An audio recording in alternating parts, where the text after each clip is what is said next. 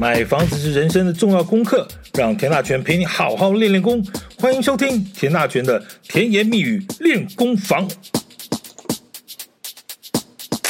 这几年万物齐涨，相信大家都非常的有感哈。但你知道吗？从今年五月份开始啊，全台湾的豪宅呢，一下子就会变很多，而且呢，豪宅。豪宅有什么了不起？你以前羡慕，对不对？你家呢，可能一不小心也会变豪宅喽。真的假的？你在讲什么天方夜谭呢？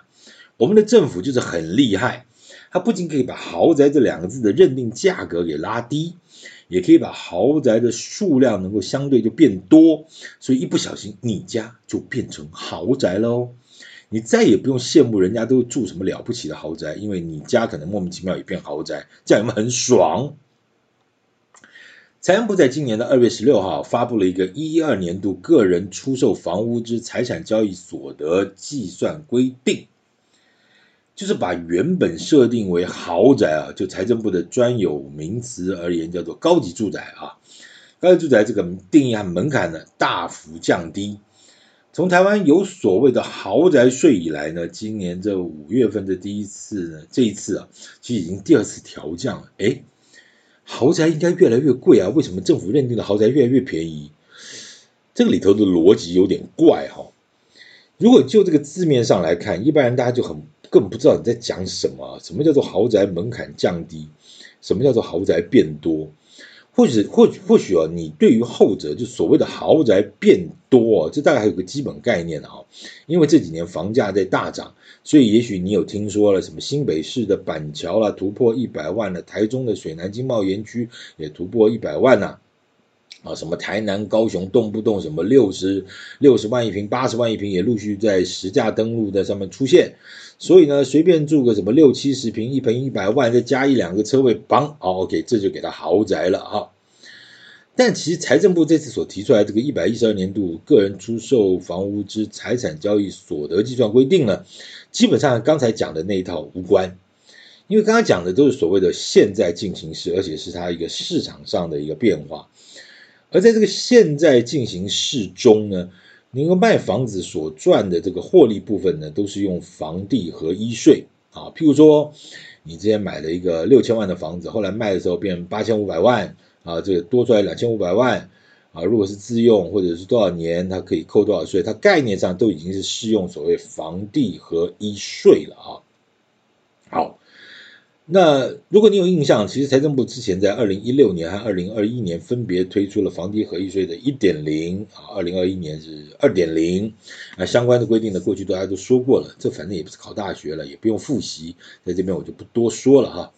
但有意思的就是这所谓的豪宅税，这又是怎么回事？那就可以好好的细说从头一下了哈。房价上涨，大家骂哦，这一般老百姓连一间巷子里小小烂烂的这个呃中古屋都买不起哈。这个所谓的老破旧哈，老破老破小，老破小，一般人讲说那个大陆形容这巷子里头那烂房子老破小，又老又破又小。那你们这群该死的这个有钱人，什么大老板，你凭什么左一个信义计划区，右一个台中七期，啊，这个随便一个就是一来一去，还有一次都买好几间，这叫什么？这叫高大上，对不对哈？相对于老破小哈，大家也常常骂啊，就我连一间豪宅的怎么一个厕所都买不起，实在太不公平了啊！所以呢，小小的给他反伤仇富一下啊。所谓的地富反坏右啊，这个所谓的黑五类，呃，就不能怎么能不打一下呢？地富反坏右哈，呃，地主富富豪反革命坏分子右派分子哈，这个中国大陆以前在用的这个所谓的黑五类，啊，只是因为咱们中华民国号称民主国家，不方便把这些所谓的地富反坏右呢抓起来去游街。啊，但是呢，说拿个刀子劈一劈呢，也是不能手软的哈。于是呢，咱们中华民国在一百年的七月一号，首都台北市正式开始实施豪宅税。当时总统是马英九，台北市长是郝龙斌。而台北市推出的豪宅税呢，就是在郝市长连任之后呢推出了。这话说哈，这民国一百年到现在也不过十三年了。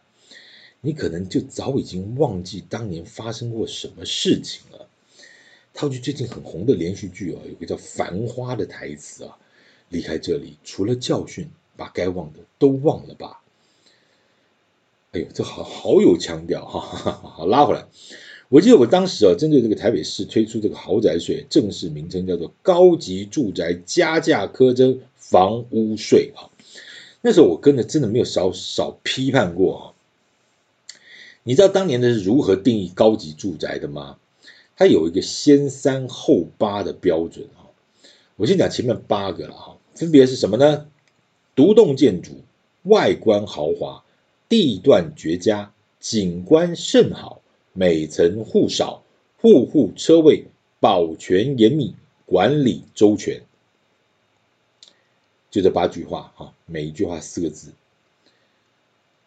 呃，独栋建筑，外观豪华，地段绝佳，景观甚好。每层户少，户户车位保全严谨，管理周全啊。基本上呢，这里头就是一大堆形容词，对吧？政府要做规定是可以用形容词来定义的吗？什么叫做豪华、绝佳、甚好？甚好我还胃不好嘞。那那户少，那几户算少嘞？那户户车位也算豪宅吗？那保全严谨、管理周全，啊，相对就是松散。啊，严谨不是应该的吗？就会很了不起吗？啊，反过来说。有这些条件都叫做高级住宅，那一般老百姓该住什么样的房子？那就没有这些条件喽。那有什么样的房子啊？联动建筑，外观普通，地段奇烂，无景观，每层户多，没车位，保全管理乱七八糟。你这个逻辑有没有问题啊？你现在盖的这些社会住宅，难道是符合刚才讲的这八栋八项乱七八糟的这个这个条件吗？啊，这个联动啊，外观要很普通，地段要很烂啊，无景观。那我请问你，那个社会住宅，它如果有车位，保全又管得好，那算怎么样？景观又好，那算怎么样？地段又好，那算怎么样？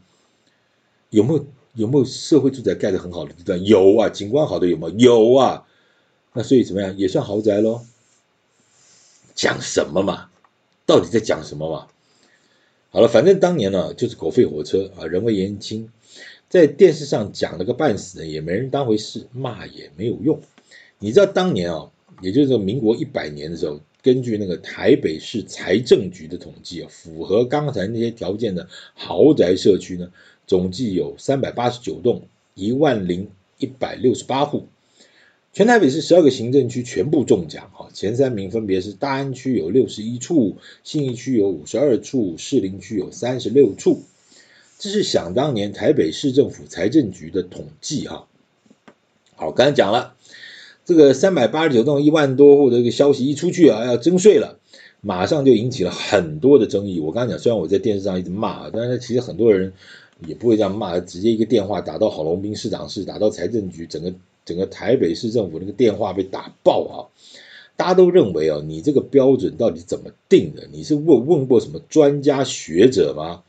这很有意思的是哦，财政部完全没有问过任何你听过的什么专家学者，什么打房的专家、打房学者，从来没有过哦。你不要去问建筑业就算了，你去问那些呃空方的学者就都都 OK。财政部完全没有征询过、问过，你好大的官威啊！哈，这些莫名其妙的标准呢，就是财政部内部自己捏出来的。看荒不荒谬？当然，这种公务员心态呢，也不觉得有什么奇怪。反正呢，就公文先出去，你有反弹呢，啊，再修正。那基层做基层的，反正那个局处首长呢，你不是要扛政治责任吗？啊，后面什么乱箭射过来，你就去去挡吧，哈。这当然就很不靠谱嘛。所以呢，在当年就出现了一个非常戏剧化的一个过程。大家都知道啊，其实房屋税大家都都是五月份要交的嘛，对不对？所以正常状况下呢，各地方政府啊，大概会在三四月份呢就陆续寄出啊，是，然后老百姓就三四月份就陆续收到税单。啊，其实那一年就很有意思啊，就在那个民国一百年的四月中啊，就台北市房屋税寄税单要寄出去的前几天，因为发现这火烧起来实在是苗头不太对了，所以马上就政策大转弯。硬是增加了三项标准，重新检讨这套豪宅税。基本上呢，这就叫做乱搞，好不好？长官们高高在上，根本不知道民间疾苦，这完全没有接地气了哈。好，相对于前面八项的莫名其妙，那后面三项相对就比较具体一点，那基本上也是很瞎了啊。这三点就分别是每户总价八千万以上，呃，刮胡含车位哦。所以你就算是七千八百万的房子，但是加一个两百万车位，恭喜你中奖了哈。呃，再来一个条件是要单价一百万或每户八十平。这里头有个重点是或，就你单价一百万，刚讲总价八千万对不对？啊，单价一百万或每户八十平，你只要两个中一个就中哦。那当然也会很也很瞎了，就是说，如果说你单价一百万只有十坪，那当然也好不到哪里去了哈，也不算豪宅。好，那这这中间还是有认知上的问题嘛？那你四十坪、五十坪，但是你买了四个车位，一不小心凑将近八千万，你豪不豪？这个其实就就就啊没关系，第三个就比较清楚了啊，第不清楚也清楚也是很瞎，什么意思呢？就是。整栋房屋呢，如果有七十趴以上符合标准，就整栋列入。也就是说呢，就也许同一个社区啊，低楼层的价格比较低啊，坪数比较小，或者景景观比较差，或是某几个楼层呢户数比较多啊，但是只要全社区呢有七成以上符合刚才那些豪华啦、绝佳、甚好的对吧这些条件，那就整栋列入哈，那个中奖率很高哎。哎，你说会不会有那种猪头建商，就说哎，我给你盖三栋，但是两栋呢，每一层都都是什么八户，然后里头豪宅那一栋呢，每层只有四户，所以啊，我三分之二，我告诉你，那那那一栋，就算你隔四户，那个那也算不起，算不上豪宅了，你那个价钱也不也不会高到哪里去，因为豪宅社区它有一个同质性，然后所以你不可能十八平和一百二十平的放在同一个社区了，这个这个一百二十平的受不了，十八十二平的也受不了了哈。所以好，这个不会有这种规划的产品了哈。好，总而言之，这后面这三项呢，就这么加进来了。那因为经过了这三项新的标准的筛选之后呢，原版的原本的这个三百八十九栋一万零一百六十八户的豪宅呢，当场就打了三折啊。这个台北市呢，只剩下一百三十九栋两千九百多户啊。本来十二个行政区呢，全部中奖。啊，一下子呢，内湖、南港、文山、万华、大同这五个蛋白区呢，啊就被排除了。那这个消息真不知道是悲还是喜啊！这本来是莫名其妙飞上枝头变成了豪宅，这居然一下子又打入凡间啊，变成一般老百姓。是啦，是啦，是没有多交税啦，但是你内心深处是不是有一点点小小的失落感呢？这有没有点像是那个金马奖哦？这个大家在那边等等等等等啊，The winner is，结果被念错名字，哈，你就已经起身要拥抱了，结果后来鼻子摸一下又坐下来了哈。这个当然是一个很微妙了，很很猪八戒的状态了哈。再好，再拉回来讲正题，刚才说台北市第一次豪宅税的这个标准呢，标准的门槛是八千万啊，所谓的一百万一坪或八十坪。那后来央行呢，为了健全房市啊，后来又提出一套属于银行贷款的这个豪宅认定标准，呃，分别是台北市七千万，新北市六千万，其他县市四千万，啊，只要总价超过这个数字呢，就限贷四成。哎，现在四成什么概念？就举个例子来说。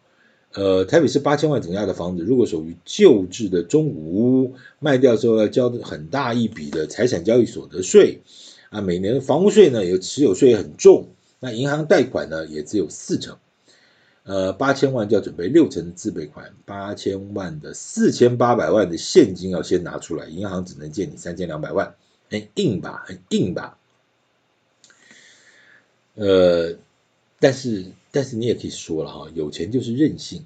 你认为这么重的税，这么高的总价，一连串打房政策打了个十几年，你房价有下来吗？豪宅有变得比较便宜吗？豪宅有变少吗？那种易来易去的大豪宅都空的吗？都没人住，都没有卖掉吗？嗯，这样子一路搞哈，其实反商仇富并不会让经济变得更好了。打趴有钱人呢，也不会让年轻人就买得起房子。再说，真正的有钱人，你打得趴吗？这种历历在目的事实，你讲讲一百遍也是这样啊。但没关系，政府长官就是听不到，没有看到，好不好？哈，好，呃，所以这个这个事情也就很瞎了哈。所以呢，政那这个不要失落啊，也不要失落。那个，哎，所以我再讲一句实际上内行话啊，刚才那种易来易去的大豪宅，什么银行贷款，其实这些真正的有钱人，他根本就没有在跟你贷什么款的，他为什么要什么？因为他现金扎个四四亿五亿可能都拿得出来，然后重点是说，你建设公司看你上不上道，我现金四个亿给你买下去，你要不都给我打个折，对不对？你上道一下打个折，那就不得了了。好，如果你啊，这是第一件事情。第二个是我一定要贷款，那是因为。嗯，哎，我有朋友的朋友什么什么什么什么分行经理啊，刚好在做我们公司的一个贷款，那我就帮他借个五千万，象征性做个业绩，大家有来有往。那你给我什么涨利息，什么给我限制额度，那那老子明天五千万就一秒钟给你还掉。那这这种有没有多的是了哈？其实这个东西，我不认为政府会不知道哎，但是实际上。那个脑袋就转不过来，还是说他一定要打给所谓的呃不知道哈，不知道打给什么人看哈？好，基本上呢不要失落，回到主题，恭喜发财！政府在这个大过年呢放了大利多，恭喜恭喜！阁下的府上呢可能一不小心就变豪宅了。刚才讲哦，台北市的豪宅限贷令是七千万，这次财政部的标准降到六千万。新北市的豪宅限贷令是六千万，这次降到财政部降到四千万。桃园、新竹、新竹、新竹县、新竹市、台中市、高雄市、台南市这六个县市降到总价三千万，其他地区两千万。这什么概念啊？其实这一消息传出来，大家就已经觉得啊，这有没有很好笑哈？就你你不要讲别的地方就好了，花莲，花莲。花莲，你以前以你以你以前认为说它一个透天厝是多少钱？八百吧，嗯，了不起一千嘛，哈，哈，那现在对不起啊，一不小心一路看过去都是两千、两千三、两千五啊。你那中南部啊，很多那种非六都的那些像什么呃嘉义啦、哈云林啊，呃。你去稍微看点像样的房子，哎，大透天嘛是被杀青蛙了哈，我就不知道这个财政部你到底有没有做过市调，有没有评估过，有没有什么数据给你做参考？怎么会用这样的总价啊来来来做来做思考哈？好，总而言之了哈，大幅降价，所以呢，这个有没有 feel？接下来就要留意一下税单哦。如果你家莫名其妙变成了豪宅，你要懂得感恩哦。哦，而且今年五月份就要交了。它这当然属于旧制了啊，旧制就是所谓的财产交易所得税，属于房屋的那个部分了哈。旧制里头就是分两块，土地有土地增值税，房屋有财产交易所得税。那个算法其实也很简单啊，嗯，真的不会算，在网络上 Google 一下，或者找个房仲帮你电脑 key 一下，大概就可以算出来了哈。好。呃，政府缺钱呢，税收不太够呢，最厉害的最厉害的办法就是把名义上呢把你变成有钱人，然后再打有钱人啊，所以就可以多收你的税啊。呃，我告诉各位，其实这种案例其实很多啊。呃，房价其实涨很多，那房价涨很多呢，但是累积起来那个数字就不好看。所以在内政部统计的一个数字上面，它有一个叫做房价可能成交价指数啊，因为它不好去谈绝对数字，因为绝对数字你台北跟台中、台中、台台南、花莲那个无从比起啦，对不对？所以大家就谈一个指数啊，指数就是说什么概念？它一定会有个基准年为一百。然后呢，如果房价下跌就变九十八、九十七、九六，对不对？那如果房价上涨就一百、一百零五、一百零八、一百一十五啊，等等等等。那、你知道吗？这十几年来房价不是一直在涨吗？但实际上那个数字呢，可能成交价指数却一直没有很高。那为什么呢？因为后来发现到说，哇，这五年这个这这几年涨太多了啊，什么台南涨到一百七十几，台什么高雄涨到一百六十几了，开玩笑，太恐怖了。哎，什么概念？